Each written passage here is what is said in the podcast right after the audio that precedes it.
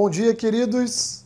Sexta-feira, final de, final de semana chegando aí, as portas, para que a gente possa se reencontrar mais uma vez nas nossas programações aqui local. E o meu desejo é que você esteja tendo uma excelente semana na presença de Cristo.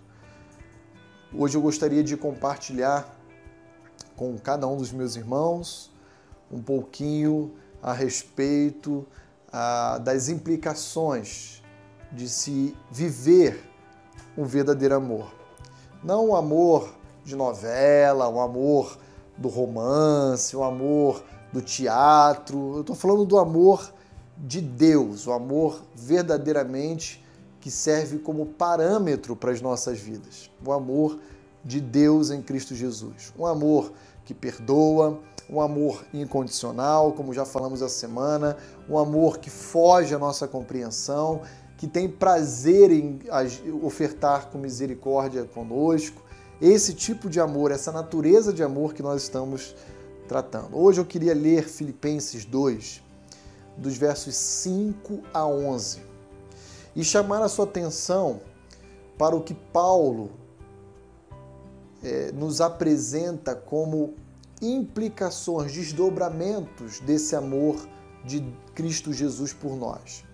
Esse amor que implica em renúncia, que implica em abrir mão, deixar de lado, no caso de Cristo, a sua posição de glória, se humilhando, se esvaziando, para assumir a nossa forma, ser semelhante a nós e experimentar na cruz do Calvário o preço que pertencia a mim e a você. Diz assim: Tende em vós o mesmo sentimento que houve também em Cristo Jesus.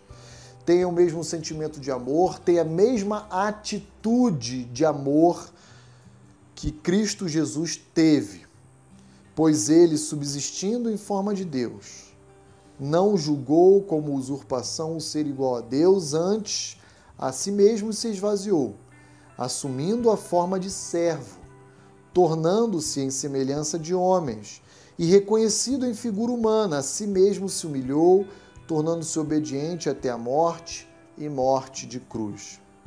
Pelo que também Deus o exaltou sobremaneira e lhe deu o nome que está acima de todo nome, para que ao nome de Jesus se dobre todo o joelho nos céus, na terra e debaixo da terra e toda língua confesse que Jesus Cristo é Senhor, para a glória de Deus Pai.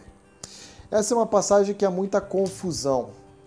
Cristo não deixou de ter a sua natureza divina. Quando nós chamamos de humilhação aqui essa passagem, ou esvaziamento, o que estamos querendo dizer é que ele restringiu as suas ações divinas para agir como homem, assumindo a forma de homem. Se Cristo tivesse se despido da sua natureza divina, ele deixaria de ser Deus. Não é esse o caso. O caso aqui que Paulo quer nos descrever é: ele sendo Deus, não viveu como Deus, viveu como homem, fez questão de assumir a nossa a humanidade e experimentar as limitações que todos nós possuímos. Isso é exemplo de um verdadeiro amor.